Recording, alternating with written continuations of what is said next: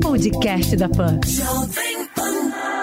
Olá, seja bem-vindo ao podcast da PAN, que deixa você bem informado com as principais notícias do dia e as análises dos nossos comentaristas de um jeito rápido e dinâmico. Hoje é quarta-feira, 8 de julho de 2020. Acompanhe os destaques comentados por Thaís Oyama e José Maria Trindade. Com Covid-19, Jair Bolsonaro toma hidroxicloroquina e em vídeo pergunta: Eu confio, e você?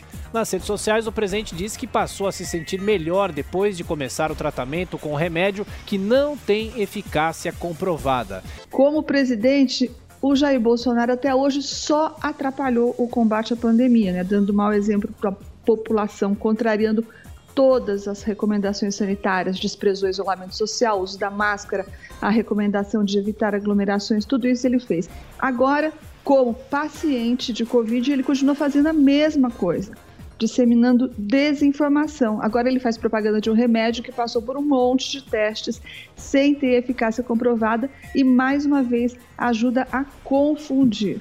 Só tem duas alternativas para justificar essa postura do presidente. Ou é a sua conhecida propensão a ideias fixas, e a cloroquina parece ter virado uma dessas ideias fixas, ou é o desejo do presidente de desencalhar o estoque imenso de cloroquina que ele mandou o laboratório do Exército produzir ao custo de um milhão e meio de reais para os cofres públicos, numa operação que, inclusive, já foi parar na mira do Tribunal de Contas da União por suspeita de superfaturamento. Temos um presidente paciente da Covid-19, né? Um enredo conhecido. Ele mesmo achava que já tinha até se infectado pelo vírus que rondava o poder. Andou no avião presidencial, chegou a 23 integrantes da comitiva presidencial. Infectou também vários assessores e ministros próximos ao presidente e agora o presidente Jair Bolsonaro. Sobre a cloroquina, eu não entendo esse debate político. Eu fiz essa pergunta ao ex-ministro, né, Osmar Terra, e ele respondeu: a história real é a seguinte: quando um paciente chega no médico, o médico diz: o senhor está com a Covid-19 e não temos cura. Agora, temos aí essa possibilidade da cloroquina. O senhor aceita ou não? 90% aceita.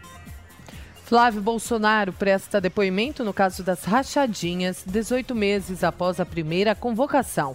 A oitiva no Ministério Público do Rio de Janeiro desta terça-feira ocorreu a pedido do próprio senador, que afirmou pela assessoria querer restabelecer a verdade.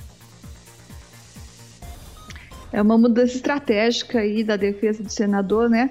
Mas tudo indica que ela não pretende ajudar a esclarecer o caso ou restabelecer a verdade, como ele diz, mas a arquivar o caso novamente, a décima tentativa nesse sentido do senador. E graças ao trabalho que a defesa dele vem fazendo até agora, a defesa que vinha sendo conduzida por aquele advogado em cuja casa de campo foi encontrado o Fabrício Queiroz, essa investigação, graças a, a essas a essas tentativas de, de arquivamento, ela dá dois passos para frente e um, um passo para trás, isso desde o ano passado. E aí, assim, o senador vai alimentando as suspeitas, as suspeitas de que as acusações contra ele têm fundamento. Né? Lembrando que a rachadinha, o que, que é? A rachadinha nada mais é que uma forma de desvio de dinheiro público. No caso do senador, ele está sendo acusado de colocar no próprio bolso o dinheiro do contribuinte, que era destinado a pagar funcionários públicos. Então, ele está sendo acusado de pagar despesas pessoais, como a escola das crianças, com o dinheiro do contribuinte.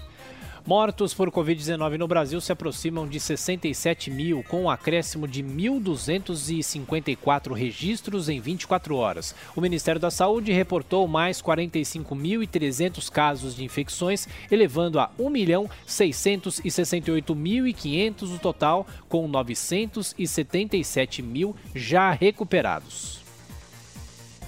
Então, eu queria aproveitar isso para lembrar que o presidente Bolsonaro, nesse trabalho incansável dele de disseminar a desinformação, ele disse ontem que os mais jovens não precisam se preocupar com a doença porque não há perigo de algo mais grave acontecer. Isso não é verdade, Tiago e Kalina.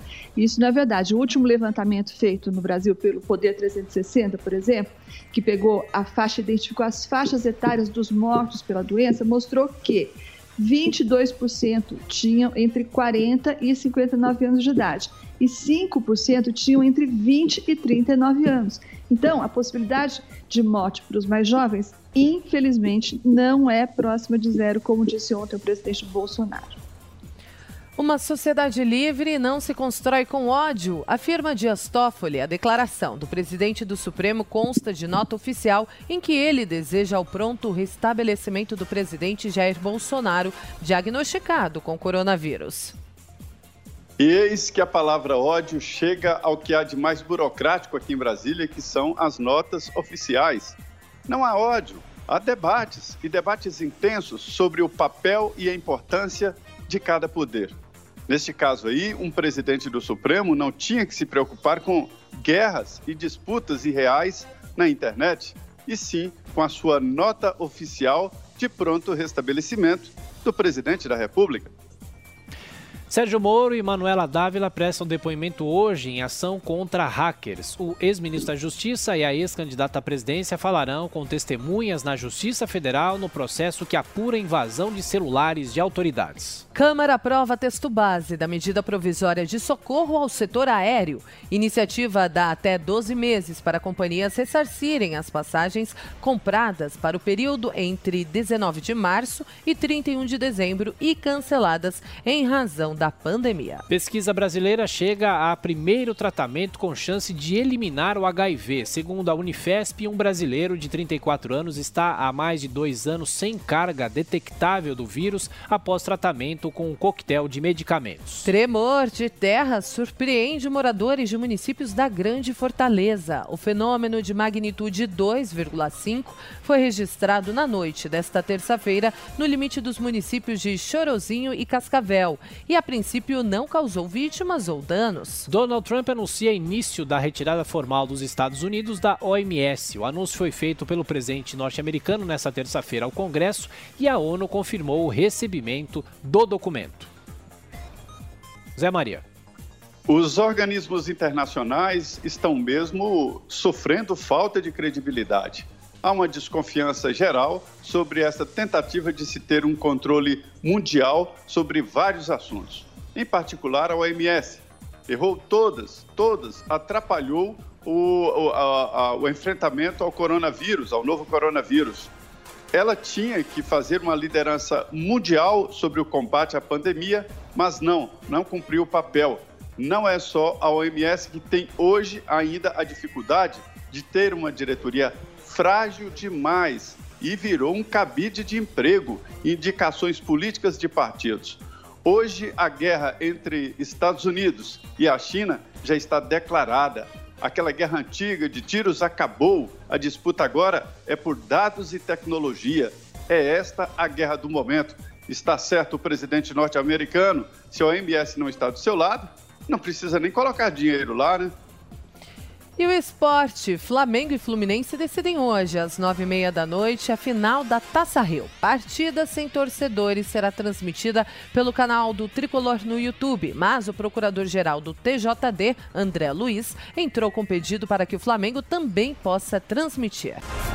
Após diagnóstico positivo de Jair Bolsonaro, 13 ministros também fazem exames para coronavírus. Oito foram testes rápidos e deram negativo. Os outros realizaram teste molecular e apenas o de Rogério Marinho, do Desenvolvimento Regional, ficou pronto sem sinais do vírus.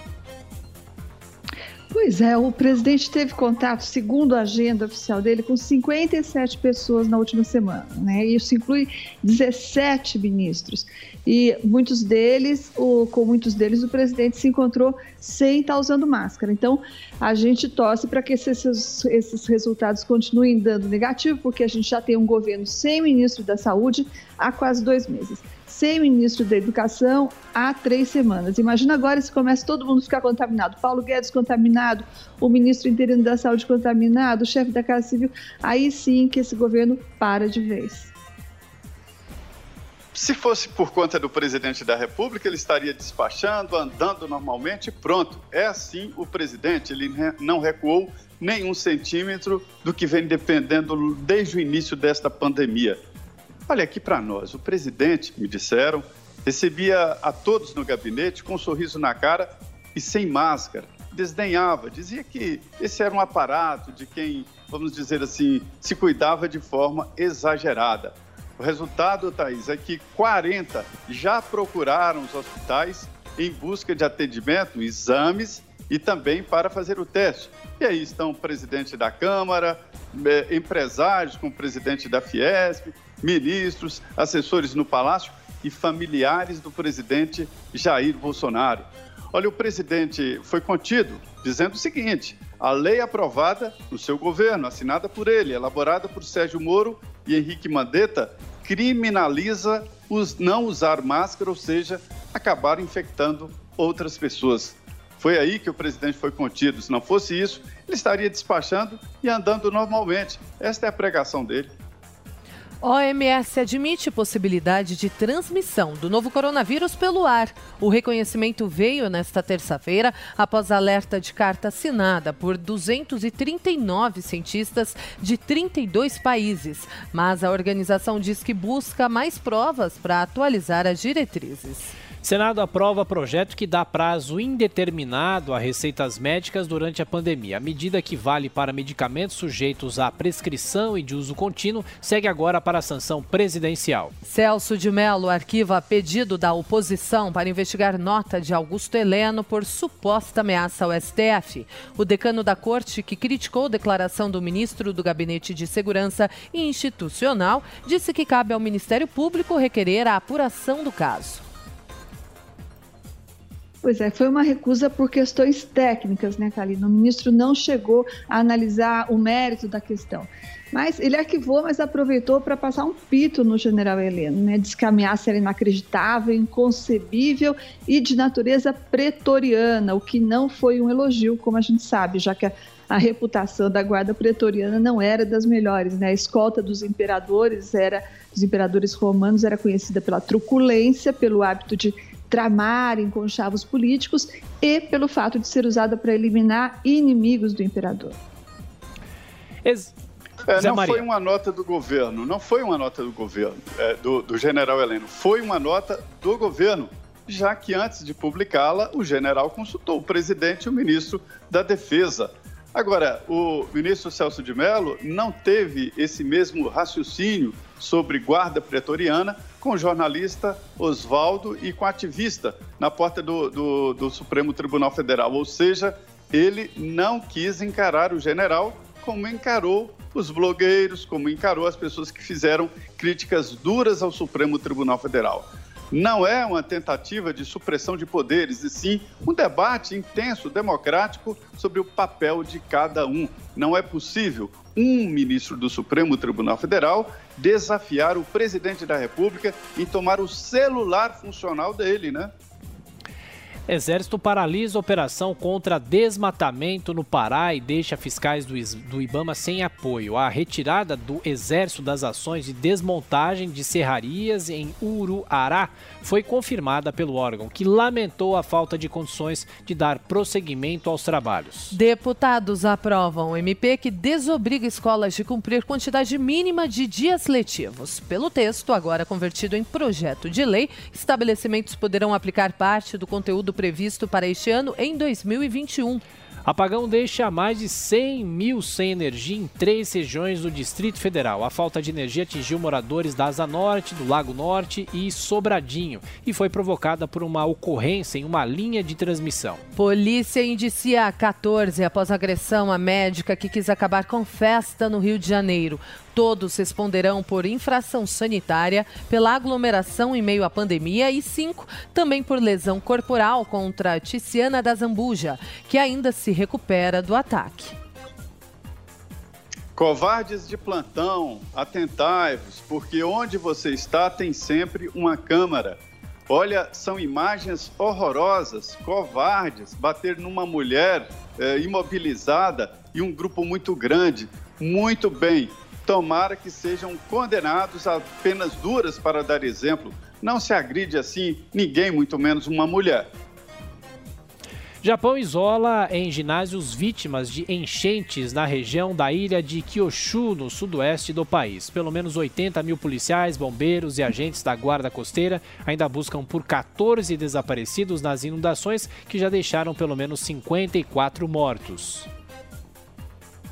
É, o Japão, por essas condições geográficas dele, está sujeito a uma infinidade de desastres naturais. Né? Isso talvez tem ajudado a reforçar essa capacidade tremenda de organização que eles têm e também reforçar a disciplina das pessoas. Vocês vejam, Tiago e Kalina, que mesmo em meio a essa tragédia aí das águas, eles estão obedecendo o distanciamento social nos abrigos de emergência, tá todo mundo separadinho lá e distanciado.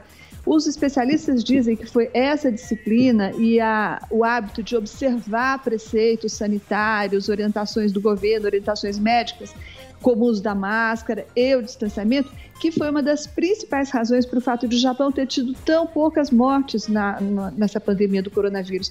Foram pouco mais de 900 mortes até hoje, que é o número que a gente tem por dia aqui no Brasil, né? E isso, veja só, tendo o Japão uma altíssima densidade demográfica e uma das populações mais idosas do mundo, uma taxa de idosos das mais altas do mundo. Federação Paulista de Futebol pede ao governo do estado o retorno do Paulistão em 22 de julho. A solicitação foi encaminhada nesta terça-feira e a entidade aguarda agora o aval do governador João Dória e das autoridades de saúde para a retomada do torneio. Esse foi o podcast da PAN, que deixa você bem informado com as principais notícias do dia e as análises dos nossos comentaristas de um jeito rápido e dinâmico.